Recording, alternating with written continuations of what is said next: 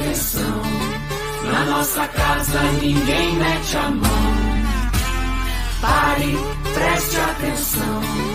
Na nossa casa ninguém mete a mão. Diga lá, você conhece o Guatelá, Vila Velha, o Lobo Guará.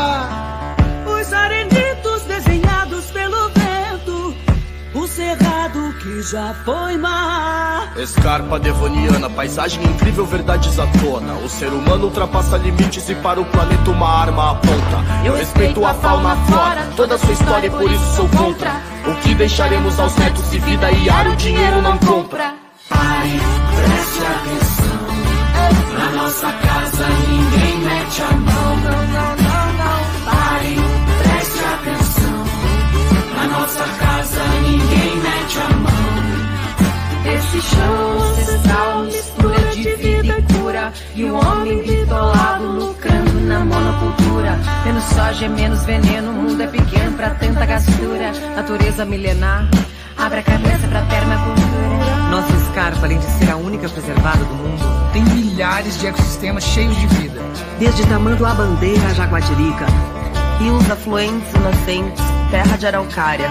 Tira a mão do nosso pulmão, não mate a mata. Pare, preste atenção. Preste atenção. Na nossa casa ninguém mete a mão. Quem mete a mão? Pare, preste atenção. Na nossa casa ninguém mete a mão. Quem mete a mão? Menino observa. Com a serra na mão. Com a serra Destrói a floresta. Deixando sem vida esse chão que nos resta. E o que nos resta enfrentar e dizer não.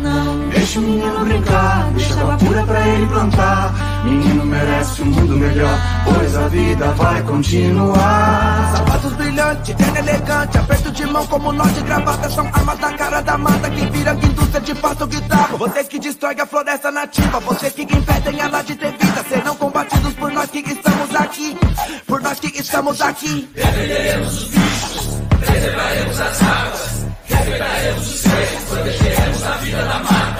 Na Amazônia as marcas ainda ecoam por Mariana.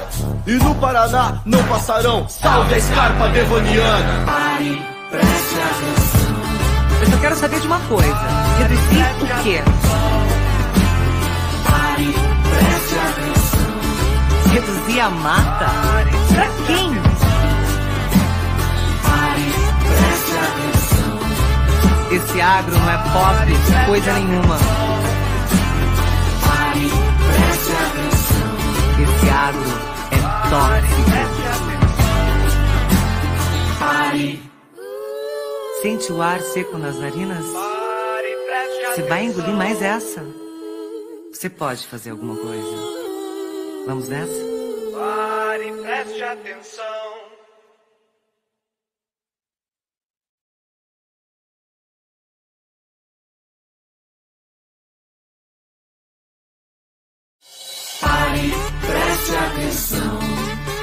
Nossa casa ninguém mete a mão.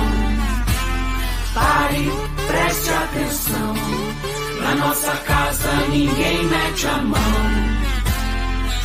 Diga lá, você conhece o Guatelá, Vila Velha, o Lobo Guará. Os arenditos já foi mar. Escarpa devoniana, paisagem incrível, verdades à tona. O ser humano ultrapassa limites e para o planeta uma arma aponta. Eu respeito a fauna, a flora, toda a sua história e por isso sou contra. O que deixaremos aos netos se vida e ar o dinheiro não compra? Pare, preste atenção. Na nossa casa ninguém mete a mão. Não, não, não, não. Pare, preste atenção. Na nossa casa ninguém mete a mão.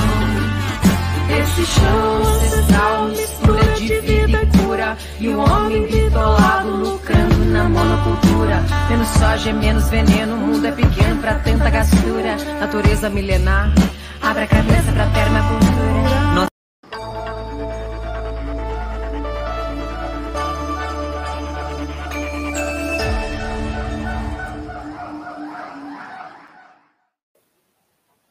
Olá, muito boa noite aos ouvintes da 95.7 FM. São 18 horas, hoje é terça-feira, 24 de maio. Está no ar o programa Justiça e Conservação. Você pode participar conosco por nossas redes sociais, pelo Facebook, pelo YouTube, utilizando arroba Justica Eco. Participe conosco, envie suas sugestões, su seus comentários ou apenas nos dê um alô aqui nos prestigiando em nosso programa.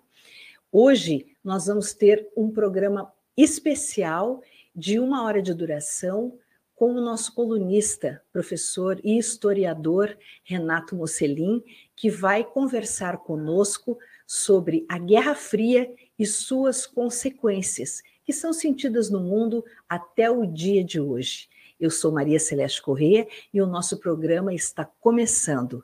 Boa noite, professor Mocelin, seja muito bem-vindo. Boa noite, Celeste, uma alegria enorme estar aqui com vocês, falarmos de um tema tão relevante para a história do século XX e cujas consequências elas se fazem sentir até os dias de hoje. Mas sendo bem didático, né, professor, gosta de ser didático naquilo que coloca. O que foi a Guerra Fria? Durante a Segunda Guerra Mundial, Estados Unidos e União Soviética foram aliados contra a Alemanha de Hitler, a Itália de Mussolini, o Japão de Ito, contra as nações do eixo. Só que os Estados Unidos, um país capitalista, e a União Soviética é um país socialista. Antes de terminar a guerra, conflitos de interesses foram surgindo, rusgas, de tal maneira que no pós-Segunda Guerra, esses conflitos foram se tornando cada vez mais intensos. O presidente Roosevelt faleceu em 45, assumiu o vice Harry Truman lá nos Estados Unidos, e havia, sabe, Celeste, uma disputa, porque o Stalin, à medida que foi expulsando, que os soviéticos foram expulsando os alemães do leste europeu, ali da Polônia, da Romênia, da Bulgária, da Hungria, eles vão entrar na Alemanha, inclusive, ele queria formar uma faixa de segurança.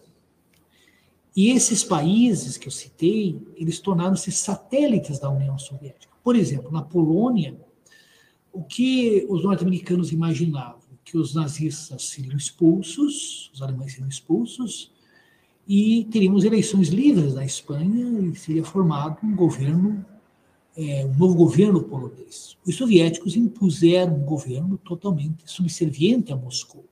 O mesmo aconteceu na Romênia, na Bulgária, na Hungria. É verdade que na Iugoslávia, o Marechal Tito tinha luz própria, e a Iugoslávia tornou-se socialista, porém independente de Moscou. Nós vamos ter o Winston Churchill, ele fez um discurso em uma universidade dos Estados Unidos, e ele disse o seguinte, que os soviéticos estavam estendendo do Báltico ao Adriático uma cortina de ferro. Por isso ficou a expressão países da cortina de ferro. Em 1947, o presidente Truman ele fez críticas contundentes a esse expansionismo soviético e prometeu conter esse expansionismo. E nós vamos ter o desencadeamento de uma gigantesca corrida armamentista. Então nós podemos dizer que a Guerra Fria, ela começa em 1947, de um lado Estados Unidos e seus aliados, do outro lado a União Soviética e suas aliadas. E foi um conflito econômico, político, social, cultural e indiretamente militar.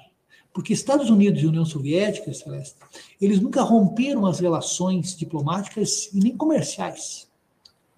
Tiveram relações normais durante toda a Guerra Fria. E nunca se enfrentaram diretamente sempre usaram terceiros. Então, para uma, o início da nossa conversa, eis aqui o conceito, por assim dizer, de Guerra Fria, porque foi uma guerra não declarada, né? uma guerra em que Estados Unidos e União Soviética eles fizeram uso, uso né, de outras nações para resolverem suas disputas.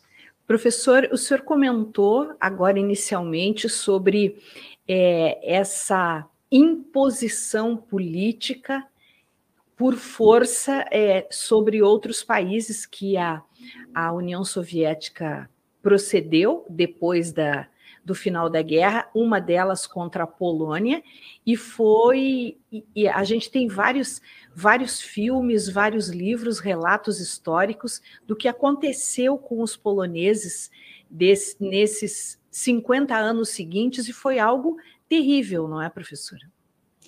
Sim, veja, houve repressão na Polônia, inclusive durante a guerra, o massacre de Katyn, em que oficiais poloneses foram assassinados.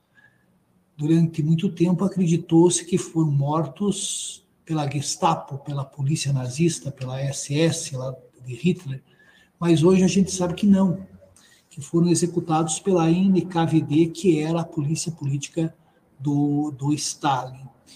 Agora, quando da, da libertação, digamos assim, da Europa Oriental, os soviéticos eles foram terrivelmente subjugados durante a Segunda Guerra. Quando Hitler invadiu a União Soviética, ele promoveu uma guerra de destruição em massa. As leis de guerra não foram obedecidas, por assim dizer e romenos, húngaros, búlgaros, nacionalistas ucranianos, nacionalistas poloneses apoiaram Hitler. Então havia um sentimento de vingança por parte dos soviéticos. Os húngaros, por exemplo, vão ser duramente reprimidos pelos soviéticos. Só que o historiador não tem que julgar, tem que compreender. É preciso não esquecer também o que os húngaros fizeram na União Soviética. Assim como os soviéticos, quando entraram na Alemanha, estupraram, mataram, é preciso não esquecer que raras famílias soviéticas não tiveram pessoas mortas quando da invasão alemã. Em uma guerra, Celeste, não existem mocinhos, ou existem muito poucos mocinhos, temos mais bandidos. Quer dizer, atrocidades foram praticadas pelos dois lados. Você veja que os Estados Unidos, os filmes retratando os Estados Unidos na Segunda Guerra, são filmes que exaltam o heroísmo, a coragem, etc. Mas vamos pegar o caso do Japão. É verdade que os japoneses atacaram Pearl Harbor, mas eles atacaram com armas convencionais, onde havia a possibilidade de defesa. E atacaram uma base, uma base militar, você não vai avisar para atacar. Oi, estamos chegando, vamos lá. Agora, se você pegar o que aconteceu em 6 de agosto de 45 e depois em 9 de agosto de 45, os norte-americanos lançaram duas bombas atômicas, uma sobre Hiroshima e outra sobre Nagasaki, um tipo de armamento que os japoneses não conheciam, que não havia defesa e as duas cidades com uma população expressiva, não eram alvos militares. Portanto, de heroísmo isso não tem nada. Quer dizer, seria um ato terrorista, por assim dizer, você atacar. Porque criminosos de guerra, Celeste, são os que perdem. Então, nós tivemos criminosos de guerra nazistas, sim, criminosos de guerra fascistas, sim, mas tivemos criminosos de guerra também entre os aliados. No caso dos soviéticos, no caso, em alguns casos dos norte-americanos, dos britânicos, etc. Quer dizer, quem ganha impõe a sua verdade, a sua versão. Como disse Bismarck, nunca se mente tanto como antes de uma eleição durante uma guerra e após uma caçada. Você tem normalmente filmes sobre a Segunda Guerra numa versão norte-americana. É verdade que quem venceu a contribuição fundamental para a vitória sobre os nazistas foi da União Soviética. Hitler perdeu a maior parte de seus equipamentos, de seus homens, no fronte soviético, assim como quem venceu teve um papel decisivo, os japoneses, os Estados Unidos. Você não tem, por exemplo, a Alemanha, os alemães praticaram crimes de guerra? Praticaram. Mas os aliados também. Sabe? Por exemplo, a cidade de Dresden não tinha nenhuma importância militar e foi bombardeada intensamente pelos aliados, dia e noite, transformaram Dresden num amontoado de escombros. O mesmo aconteceu com Colônia, com Frankfurt. Então, cabe ao historiador relatar os fatos e mostrar que a maioria das pessoas são vítimas nas guerras e que, evidentemente, atrocidades foram praticadas mais pelos nazistas, é claro, mas também por aqueles que ficaram conhecidos como aliados.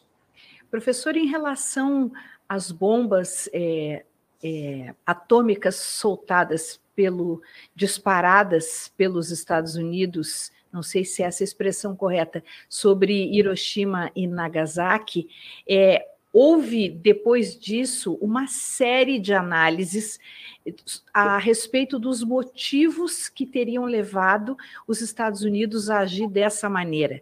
Qual é a análise que o senhor faz, já que foi uma agressão, como o senhor mesmo colocou, desproporcional, descabida e sobre uma população civil? Veja, Celeste, segundo o presidente Truman, as bombas elas apressaram o final da guerra. Segundo a versão do presidente, para invadir e ocupar o Japão, morreriam ainda em torno de um milhão de soldados norte-americanos e talvez três milhões de japoneses. Ele não tinha como provar que iria acontecer isso. Hoje a gente sabe que o Japão estava com suas defesas debilitadas. O Japão não tinha matérias-primas, tinha pouquíssimos aviões, poucos pilotos treinados. Os japoneses partiram para o desespero com aquelas ações kamikazes. Então, por que as bombas? Na conferência de Potsdam, é, Truman recebeu uma mensagem que dizia o seguinte: a criança acabou de nascer, tudo correu bem. Isso em 16 de julho de 45. O que era a criança? Era a bomba atômica. Havia sido feito um teste lá em Alamogordo, no Novo México, bem sucedido. O presidente Truman havia, o presidente Roosevelt, desculpe, havia criado a Operação Manhattan, que leva a bomba atômica. Os cientistas que participaram da operação achavam que a, as bombas não seriam utilizadas, porque a Alemanha já estava derrotada. Os norte-americanos haviam vencido a Batalha de Okinawa e o general Douglas MacArthur, o almirante Nimitz, eles se preparavam para invadir o Japão. Então, por que o lançamento sobre as bombas? Os analistas afirmam o seguinte: era preciso testá-las. Gastaram somas fabulosas. Eles queriam saber as consequências. Tanto é que eles atacar, lançaram as bombas sobre duas cidades que haviam sido poupadas de bombardeios tradicionais. Eles queriam saber exatamente o que iria acontecer. E há uma outra questão. A União Soviética é, declarar a guerra ao Japão. E poderia acontecer com o Japão o que acontecera com a Alemanha. O Japão ser dividido, uma área de influência norte-americana e uma área de influência soviética. Então, em outras palavras, como as relações entre Estados Unidos e União Soviética estavam azedando, o Truman mandou a seguinte mensagem para o Stalin: O meu, baixa a bola. Eu tenho bombas atômicas você, você não tem. Portanto, os japoneses pagaram caro por porque os japoneses, na verdade, certo, eles queriam negociar um acordo de paz. Só que os norte-americanos exigiam a rendição total, sem condições. E era isso que os governantes lá do Japão não queriam aceitar. Porque quando você se rende incondicionalmente, você se coloca à mercê do vencedor. Mas a Guerra Fria, você falou das bombas atômicas, a Guerra Fria contribuiu decisivamente para a corrida armamentista. Em 49, os soviéticos fizeram um teste bem sucedido com uma bomba atômica. Nos Estados Unidos, houve um alarme, porque acreditava-se que a União Soviética só chegaria a uma bomba atômica na década de 60. Alguém estava fornecendo informações para os soviéticos, de fato, alguns cientistas passaram informações para os soviéticos. Em 52, os norte-americanos é, fizeram uma explosão bem sucedida com uma bomba de hidrogênio, a bomba H. Não deu tempo de comemorar, porque os soviéticos fizeram a experiência em 53. E para os ouvintes terem uma ideia, a corrida espacial esteve muito relacionada à corrida armamentista. Porque veja, como é que os norte-americanos lançaram as bombas sobre Hiroshima e Nagasaki? Então, um B-29 sobrevoou Hiroshima, protegido por dois outros aviões, e as bombas foram lançadas sobre a cidade, o mesmo acontecendo em Nagasaki. Só que os soviéticos tinham armas nucleares, mas os norte-americanos tinham a superioridade aérea. Em outras palavras, os soviéticos não tinham como lançar as bombas sobre o território norte-americano. Os norte-americanos ficaram apavorados porque em 57 os soviéticos fizeram o lançamento de um foguete e colocaram no espaço o Sputnik, primeiro satélite artificial. Ah, mas era para explorar o espaço sideral. Não, não era bem por isso. Se você tem um foguete e você consegue lançar um satélite no espaço, você fazendo pequenas modificações, você transforma esse foguete e coloca no interior dele uma bomba. E você pode lançar numa velocidade supersônica e na época não tinha defesa. Portanto, você tem uma mudança substancial no que diz respeito à própria guerra. Em 58, os norte-americanos colocaram o Explorer no espaço, os soviéticos deram o troco colocando o primeiro ser vivo no espaço, a cadela laica, depois o primeiro homem, Yuri Gagarin, e os norte-americanos vão investir pesado nas missões Apollo, até que em 69 nós vamos ter a lunizagem, né? quer dizer, não é aterrissagem, é lunizagem, homem na Lua. Mas a corrida espacial, num primeiro momento, ela esteve totalmente atrelada à corrida armamentista. E o curioso, não é, professor, é que para a, a esmagadora maioria da população mundial houve um dissociamento desse dessa intenção primeira entre não só por parte dos russos como por parte dos norte-americanos em, em, promover essa corrida espacial como uma forma de, de prevenção e como parte de uma política armamentista. Para a maioria da população mundial, é, o que havia era um interesse genuíno na conquista espacial, na ciência, e isso se revestia de um encantamento que perdura até hoje, não é isso? É verdade, é verdade. É claro que muitas pesquisas avançaram, que estudos foram realizados, mas objetivamente a intenção não era apenas esta. Ah, nós vamos ter a era dos foguetes. E aqui a gente pode voltar um pouquinho, que foram os alemães que deram o pontapé inicial. A bomba V2, lá dos alemães, ela foi a precursora dos foguetes. E veja como quem é criminoso de guerra? É aquele que não interessa mais. Os norte-americanos prenderam a equipe de engenheiros que produzira a bomba V2. E eles foram trabalhar lá nos Estados Unidos. E vão trabalhar no projeto espacial norte-americano. Portanto, aí eles não eram criminosos de guerra, porque eles interessavam. Os soviéticos também muitos físicos alemães, químicos, foram levados para a União Soviética. Havia até uma piada que cientistas soviéticos e norte-americanos, uma tentativa de colaboração, se reuniram para discutir questões relacionadas à, à exploração do espaço. Né? E aí tinham dificuldades de comunicação até que resolveram falar em alemão. Aí todo mundo falava tranquilamente, porque na verdade uma parte dos cientistas, é logo exagero, eram oriundos é, da Alemanha. Porque uh, os estudos da física na Alemanha haviam avançado bastante. Né? O Robert Oppenheimer, por exemplo, que foi quem dirigiu o projeto Manhattan lá nos Estados Unidos, ele fizeram o doutorado dele na, na Alemanha. Né? Então, aqui também, Celeste, nós vamos ter algo que perdura até hoje. Em 49, os norte-americanos criaram a OTAN, Organização do Tratado do Atlântico Norte, a sigla em inglês NATO. Né? 12 países, uma aliança militar. Se um país da OTAN fosse atacado, seria como se todos os países tivessem sido atacados. Os soviéticos responderam com o Pacto de Varsóvia, em 1955. Então, é a União Soviética e os países ali do leste europeu. A Iugoslávia foi o único país socialista que não fez parte desse Pacto de Varsóvia. Durante a Guerra Fria, nós vamos ter, por exemplo, a Guerra da Coreia. A Coreia do Norte invadindo a Coreia do Sul. Estados Unidos apoiando a Coreia do Sul, União Soviética a Coreia do Norte. Guerra do Vietnã.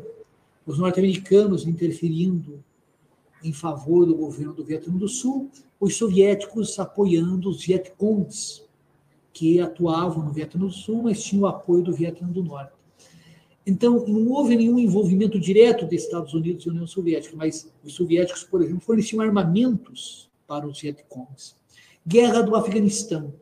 Lá, soviéticos invadiram o Afeganistão, mas quem armava os guerrilheiros mujahedins eram os norte-americanos. Os norte-americanos foram responsáveis pelo surgimento do próprio Talibã, que originou-se ali em meio à guerra é, civil que aconteceu após a saída dos soviéticos. Mas por que, que eu estou falando isso? Porque a União Soviética chegou ao fim em 1991. O Pacto de Varsóvia deixou de existir. Mas a OTAN continua existindo até hoje. E a OTAN vai se expandindo. Vários países que até então é, haviam feito parte do bloco soviético foram entrando para a OTAN. O caso da Polônia, por exemplo. Também da Macedônia, houve a implosão lá da Iugoslávia, é, da própria Letônia, Estônia, Lituânia, que eram repúblicas soviéticas. Esse expansionismo da OTAN fez com que o presidente da Rússia, Vladimir Putin, tentasse agir, no primeiro momento, diplomaticamente, para tentar impedir este avanço. Porque quando, em 89, nós tivemos acordos lá para a queda do Muro de Berlim, o Mikhail Gorbachev, que era o líder soviético, o Helmut Kohl, que era o chanceler da Alemanha, o Reagan, que era o presidente dos Estados Unidos, a Margaret Thatcher, que era a primeira-ministra lá da Grã-Bretanha, né, depois do John Major, é, eles mais ou menos garantiram para os russos que a OTAN não se expandiria e que haveria uma espécie ali de estados independentes, mas sem que fizessem parte da OTAN. Veja, eu não estou dizendo que o Putin está certo em invadir a Ucrânia, ele está violando o direito internacional de forma contundente. E a população ucraniana está sofrendo as consequências, e de uma forma menor também a população russa. Agora, os norte-americanos, eles têm também uma parcela de culpa, porque eles meio que instigaram o presidente Zelensky a pedir que a Ucrânia passasse a fazer parte da OTAN. Talvez tenha sido. Isso deu uma espécie de justificativa para o Putin invadir a Ucrânia. Porque ali, sabe, Celeste, nós temos resquícios da Guerra Fria. No tempo que existia a União Soviética, é, tínhamos 15 repúblicas que formavam a União Soviética, dentre elas a Ucrânia. Não existiam maiores problemas se um território de população russa estivesse na República da Rússia ou na República da Ucrânia, porque tudo fazia parte da União Soviética. Por exemplo, a Crimeia. A Crimeia a população originária era formada por tártaros. De origem, eles eram mongóis, né? nem russos, nem ucranianos, em sua maioria. Mas aí veio a invasão nazista. Muitos desses tártaros apoiaram os nazistas. os alemães são expulsos. E Stalin vai ser implacável com estes colaboradores. Então, muitos vão ser executados, outros tantos vão ser removidos, com muitas injustiças, porque muitos nem haviam contribuído para a ocupação alemã. E, paulatinamente, a população da Crimeia se torna majoritariamente russa, e numa escala menor, de ucranianos. Na década de 50, após a morte de Stalin, nós vamos ter a ascensão de Nikita Khrushchev. Nikita Khrushchev, ele era ucraniano. Ele quis fazer assim uma espécie de agrado aos ucranianos, fazendo com que a Crimeia fizesse parte da Ucrânia. Não existiam vários problemas. E também ali o leste da Ucrânia, uma população russa significativa. Enquanto existia a União Soviética, tudo bem. Mas aí, em 91, a União Soviética deixou de existir. E as repúblicas que haviam feito parte da União Soviética tiveram suas fronteiras mantidas. E você tem ali um problema sério. Você tem na Crimeia uma população majoritariamente russa, mas fazendo parte da República da Ucrânia. E você tem no leste da Ucrânia uma população majoritariamente russa, também fazendo parte da Ucrânia a partir da Revolução Maidan, de, Revolta Maidan de 2014, os governos que vieram depois, segundo os, os russos que viviam na Ucrânia, passaram a oprimir essas populações, inclusive tentando proibir, inclusive, tentando inclusive proibir o ensino do russo. Então você tem um caldo aí para que a coisa viesse a se tornar cada vez mais conflituosa, resultando nessa terrível invasão. Porque eu sempre digo aos alunos o seguinte: você sabe como uma guerra começa, você nunca sabe como uma guerra vai, vai terminar. Em Exatamente. agosto de 14, aqueles jovens alemães que foram para o fronte, eles acreditavam que estariam em suas casas antes do Natal daquele ano. A guerra terminou antes do Natal, mas de 1918. E muitos dos que foram para o fronte em agosto de 14 não estavam mais neste mundo. É verdade, professor.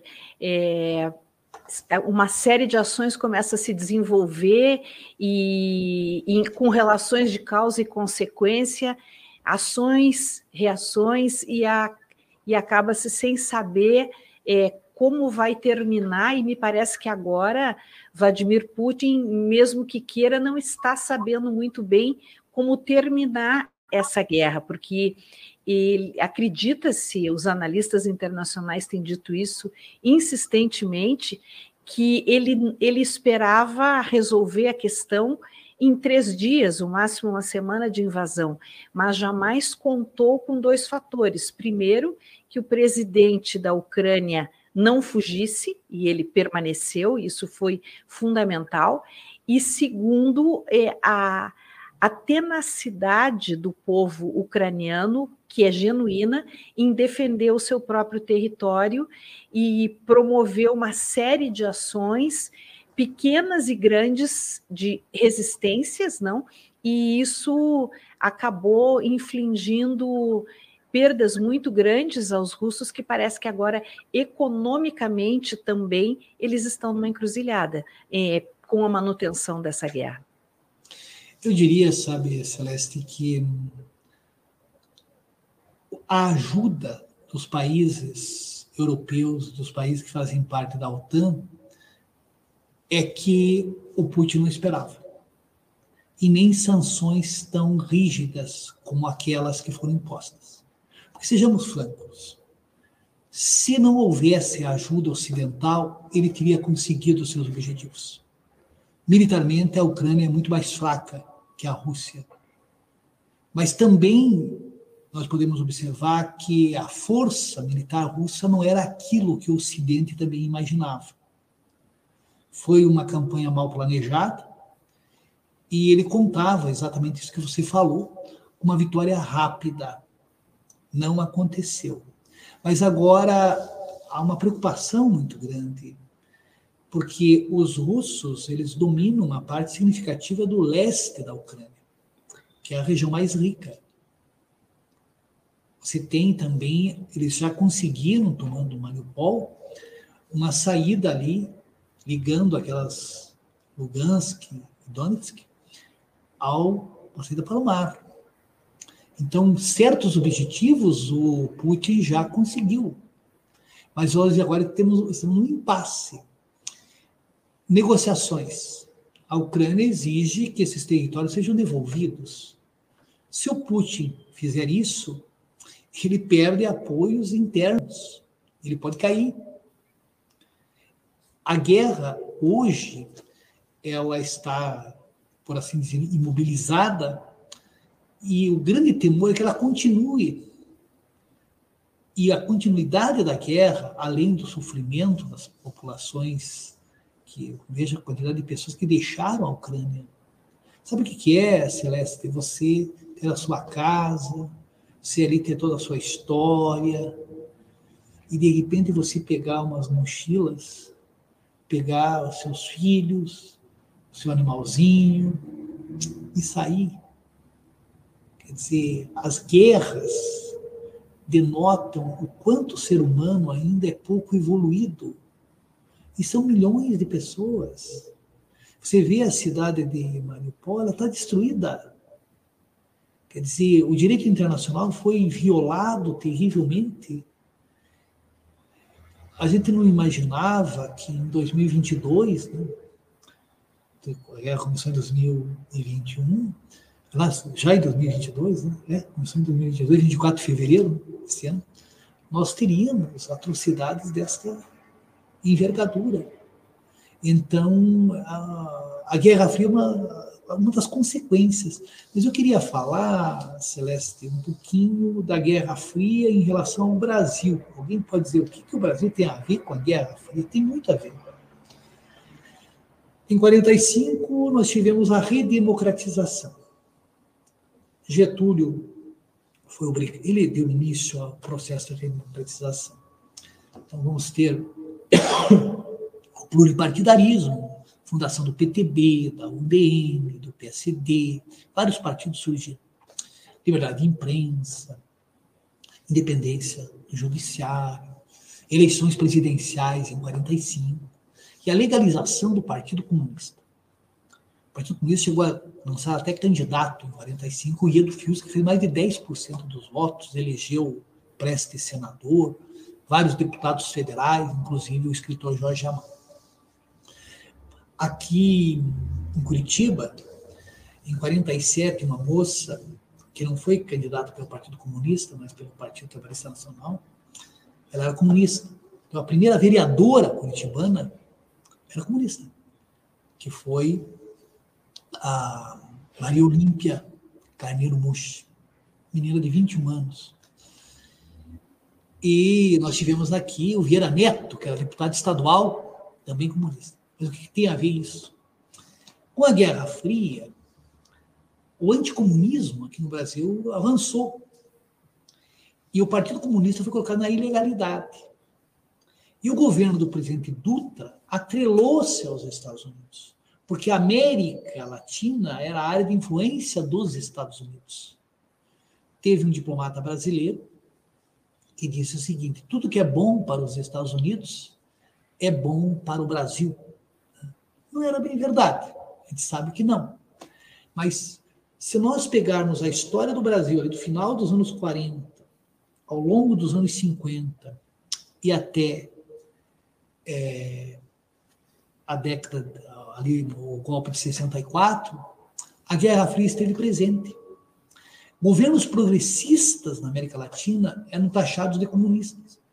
Por exemplo, a Guatemala teve um presidente que era um coronel, Jacob Arbenz, que começou lá uma reforma agrária. Hoje a gente sabe que a CIA teve um papel decisivo na sua deposição. O próprio presidente Perón, que de comunista não tinha nada, mas desenvolveu uma política externa independente, foi deposto em, 40, em 55. Aqui no Brasil, para os ouvintes terem uma ideia, três presidentes não se submeteram a política externa dos Estados Unidos. Tentaram fazer com que o Brasil tivesse uma política externa independente. Getúlio Vargas, Jânio Quadros e João Goulart. Os três terminaram de forma melancólica. Getúlio foi levado ao suicídio, Jânio é, renunciou e Goulart foi deposto.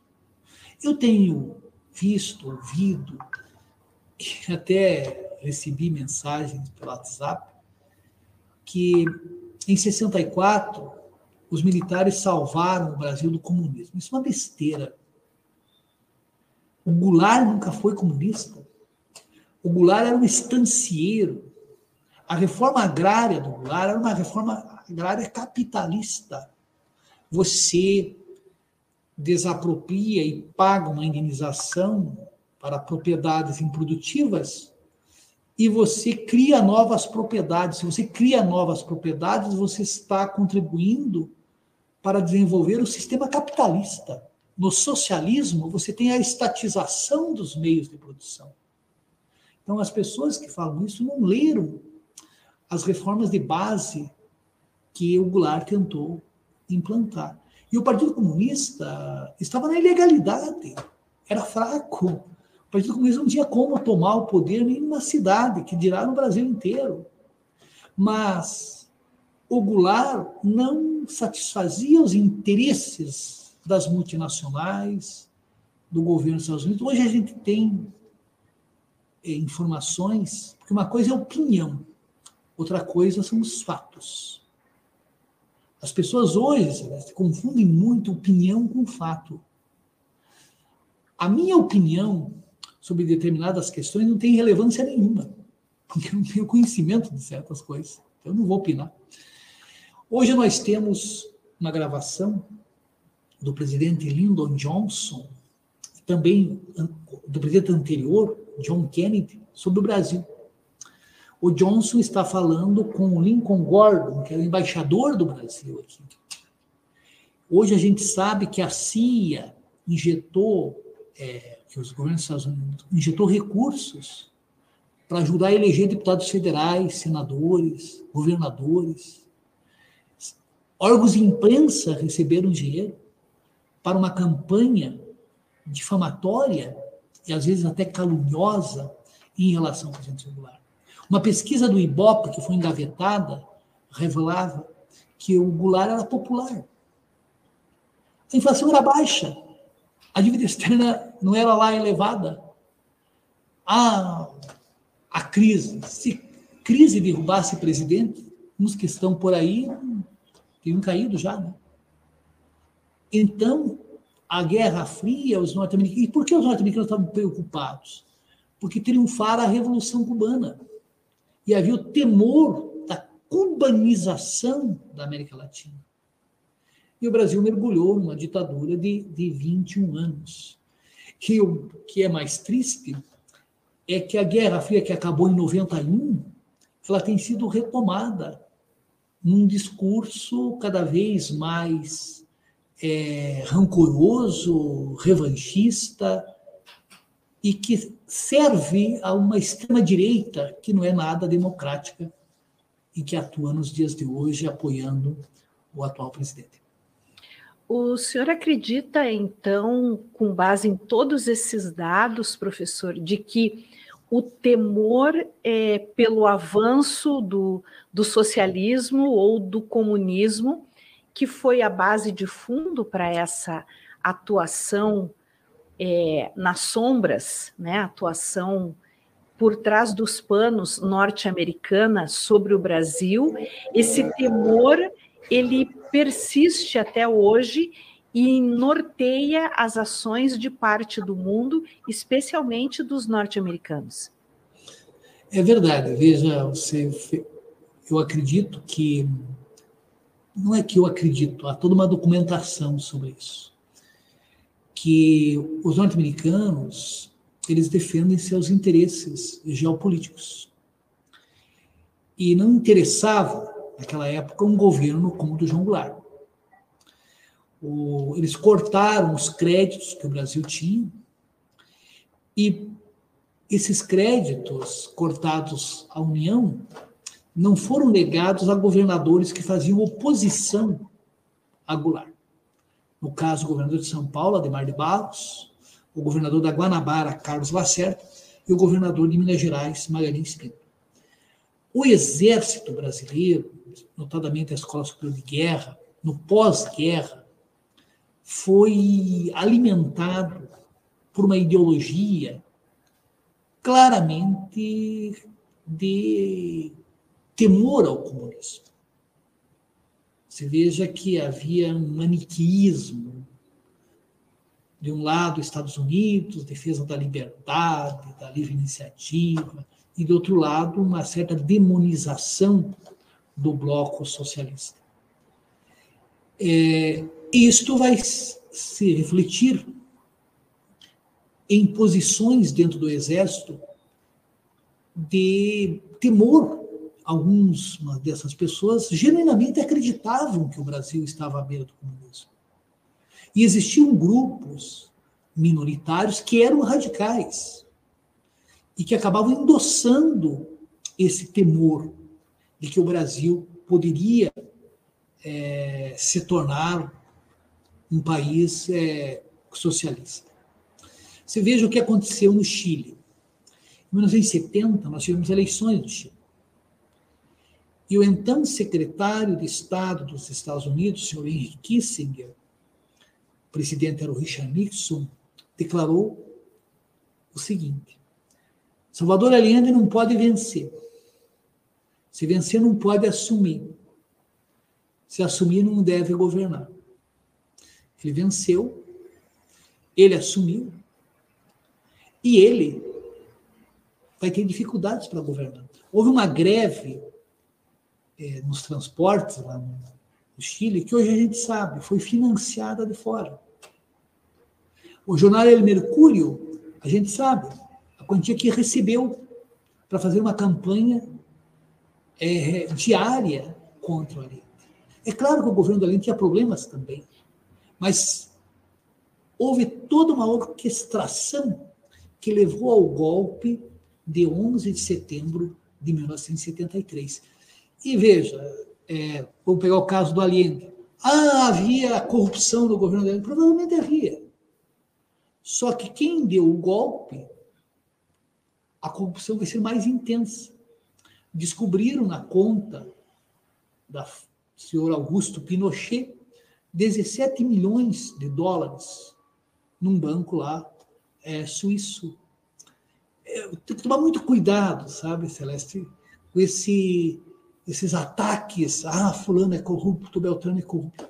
Porque normalmente usa-se como um cavalo de Troia para tentar desestabilizar governos que podem ter.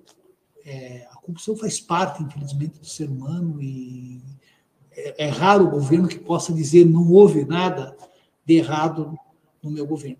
Mas a Guerra Fria, ela infelicitou os povos, porque em nome de uma disputa ideológica, democracias foram sendo sepultadas. Felizmente, a Guerra Fria acabou, mas ainda existem resquícios dela. E o império não declina sem resistir. E o declínio do Império Norte-Americano, que é lento, mas está acontecendo, eles não têm mais o poder que tinham nos anos 70, ou ali logo depois da Segunda Guerra. E agora você observa né, que a, a, grande concorrente, no caso, é a China. Nós caminhamos para um mundo multipolar, multipolar né? tínhamos um mundo bipolar.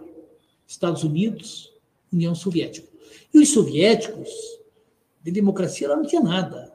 De socialismo, em muitos aspectos, também não. Havia uma burocracia que se locupletava, eh, vivendo muito bem às custas de uma maioria da população que vivia com dificuldades.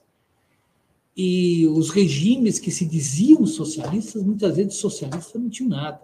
A Coreia do Norte, o Marx deve se mexer na tumba quando Kim Jong-un se diz é, marxista, porque em nenhum momento Marx prega um regime totalitário como aquele que existe na, na Coreia do Norte. Né? Professor, o senhor citou a China né, e uma multipolaridade como, como um, um provável desenho mundial da distribuição de poderes. É, qual é a sua análise hoje da posição da China diante exatamente dessa guerra ucraniana que nós estamos enfrentando? É, sendo bem objetivo, a China está numa posição entre aspas, de neutralidade, mas com uma certa propensão de defender uma aliada que é a Rússia. Não interessa à China tomar uma posição incisiva nem a favor da Rússia, nem contra a Rússia. Porque o governo chinês tinha uma boa relação com o governo da Ucrânia também. Os chineses eles são tremendamente pragmáticos eu diria que, diferentemente dos Estados Unidos, eles pouco se importam com o regime do país com o qual estão negociando. E eles procuram não interferir na política interna. E há vários exemplos desses lá no continente africano. Então, a China pode ter ganhos com todo com tudo que está acontecendo lá na Rússia porque a União Europeia, as sanções impostas à Rússia estão também tendo uma reverberação na economia dos países da União Europeia. A inflação tem aumentado, uma série de, de, de produtos que eram oriundos da, da Rússia, notadamente o gás, né? Os preços têm se elevado, eles têm que buscar fontes alternativas. Alguns países, como a Hungria, não aderiram totalmente às sanções. Portanto, há um custo também lá para os países da União Europeia. Os Estados Unidos, idem. O Biden tem perdido popularidade. E se o Trump for candidato em 2024, talvez volta ao poder. Porque as pessoas votam nos Estados Unidos e os países, de uma forma geral, a economia tem um peso muito forte. Exato. Então, o senhor economia... falou. E desculpe, eu lhe interrompi, é, é, mas eu gostaria de reforçar essa questão econômica. Me parece que o pano de fundo para é, a opinião pública mundial é, se manifestar ou não para além das atrocidades da guerra é uma tentativa de manutenção do seu próprio status econômico, não só a população mundial, mas a maioria dos países, porque essa guerra mexe muito com as questões econômicas no âmbito mundial. É verdade. Veja que o pós-pandemia já estava possibilitando uma relativa recuperação da economia mundial, num ritmo que, segundo os analistas, iria evoluir satisfatoriamente. Não se esperava a invasão russa, começou no dia 24 de fevereiro deste ano, porque tem vários impactos. É preciso não esquecer que a Rússia é uma das grandes produtoras de petróleo do mundo, que a Ucrânia tem terras fertilíssimas, a exportação de cereais, notadamente o trigo, mas também de fertilizantes. Tudo isso afeta a economia mundial. Portanto, o crescimento da economia mundial será menor este ano. Os preços das commodities, dos alimentos, se elevaram. A inflação tem aumentado em diversos países e o nosso não é diferente.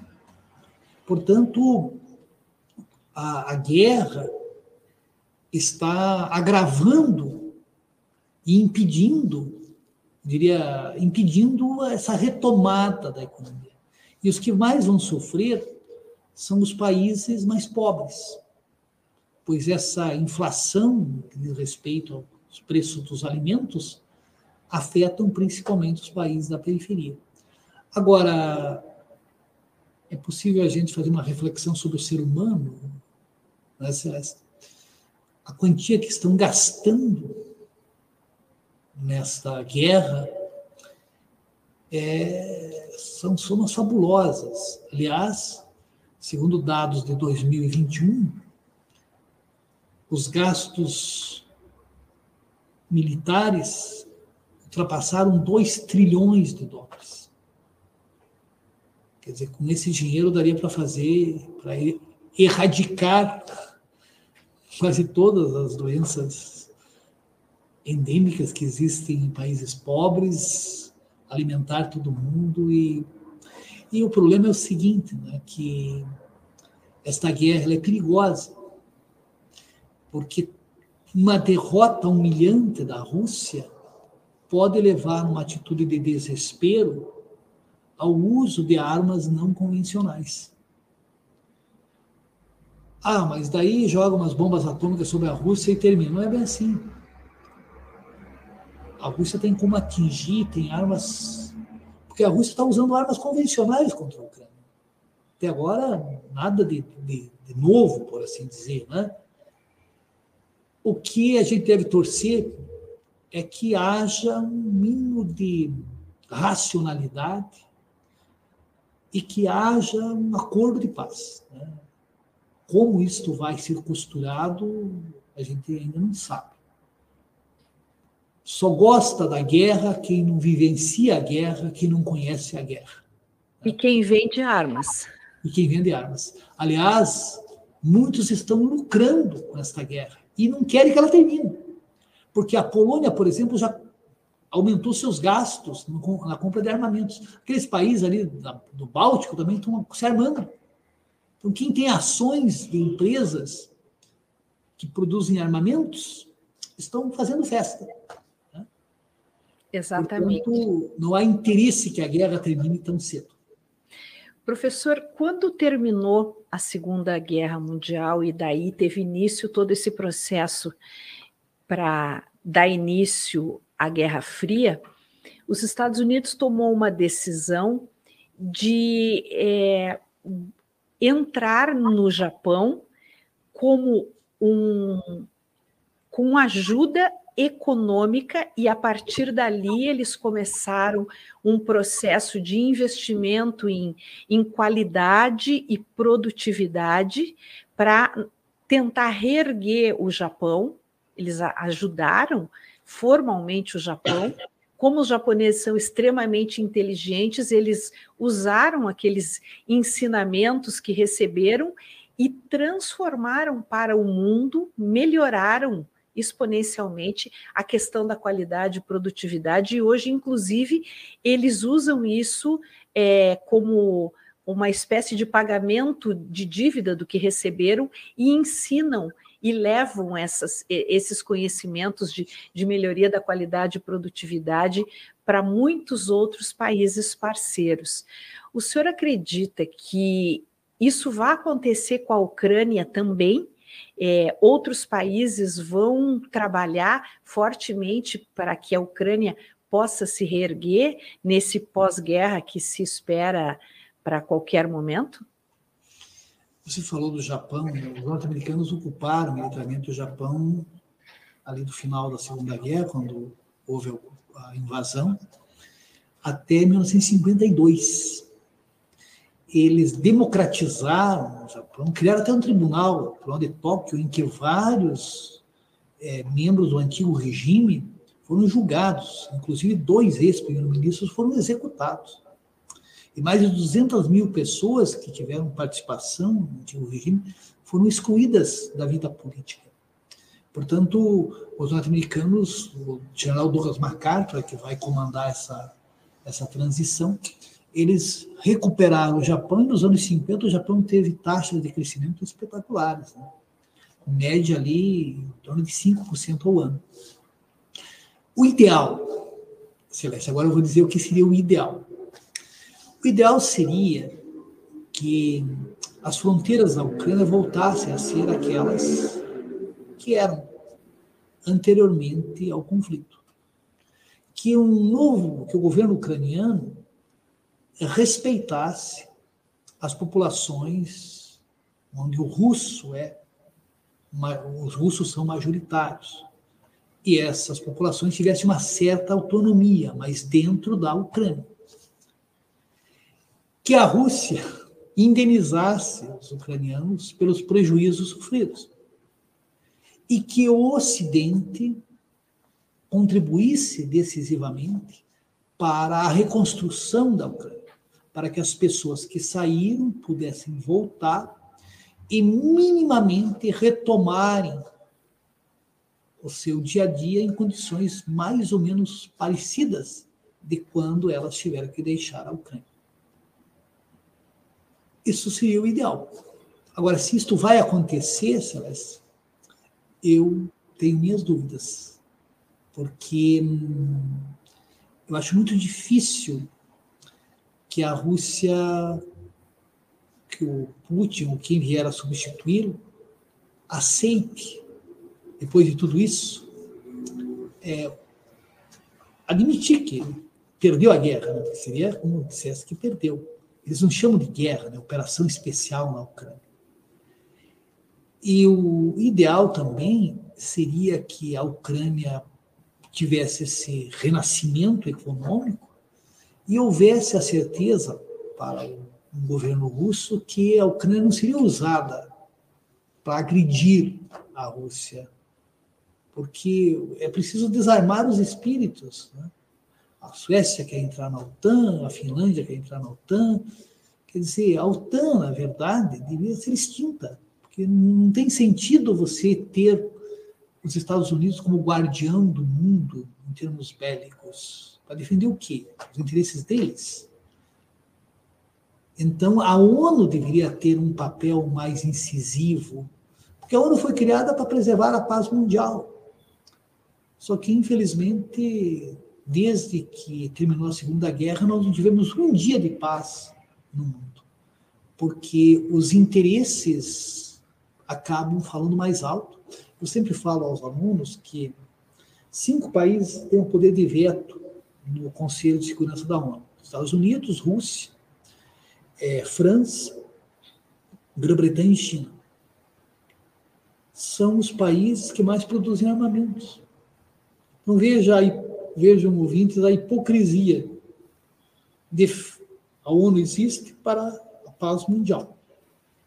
Os cinco países que fazem parte do Conselho de Segurança, porque são permanentes, são os que mais produzem armas. Eles produzem essas armas, não, vou vender aqui um tanque para você, mas é só para vocês, sabe? Esse avião aqui é maravilhoso, mas é, não usa, é só para você ter, assim, não, é para usar. Então, infelizmente, ainda os organismos internacionais não atuam de forma adequada para que a paz mundial seja efetiva. Mas aqui nós estamos numa encruzilhada civilizatória, né? termos ambientais, e agora o homem tem a capacidade para destruir o planeta várias vezes, como se fosse possível destruir mais de uma vez. Uma ocasião perguntado para Albert Einstein, depois das bombas sobre Hiroshima e Nagasaki, quais as armas que seriam utilizadas na Terceira Guerra Mundial. Resposta: eu não sei. Mas a quarta, se houver, serão paus e pedras. Né? Que é o que vai restar, não é, professor? É. Bem, com essas palavras, é, difíceis, duras e até proféticas, caso é, os seres humanos não não se atentem ao que podem fazer ao nosso planeta em termos de destruição, com essas palavras sábias do professor Renato Mocelin, a gente encerra hoje o nosso programa agradecendo demais por essa aula que nós tivemos hoje de história de estratégia e, e, essa análise muito lúcida do que nós vivemos é, enquanto civilização desde o fim da Segunda Guerra Mundial, passando pela Guerra Fria e até os dias de hoje com, com essas consequências dramáticas que nós vivemos principalmente na vivenciamos principalmente na Ucrânia. Muito obrigada, professor Mocelin, mais uma vez por essa por essa aula de história que a gente teve, porque o que a gente precisa sempre é aprender com o passado, analisar o presente para não cometer os mesmos erros no futuro. Mais uma vez, muito obrigada. E o programa Justiça. Oh, desculpe, professor. Eu disse boa noite a todos e obrigado pela atenção. muito obrigada. Então, o programa Justiça e Conservação termina aqui. Nós tivemos a produção de Guilherme Batista, João Marcelo Leal e Mayala Fernandes. Apoio Instituto Legado, SPVS, Grupo KWM, Rede ProC, Melíponas e ERT Bioplásticos. Nós voltamos amanhã às 18 horas. Muito obrigada e até lá.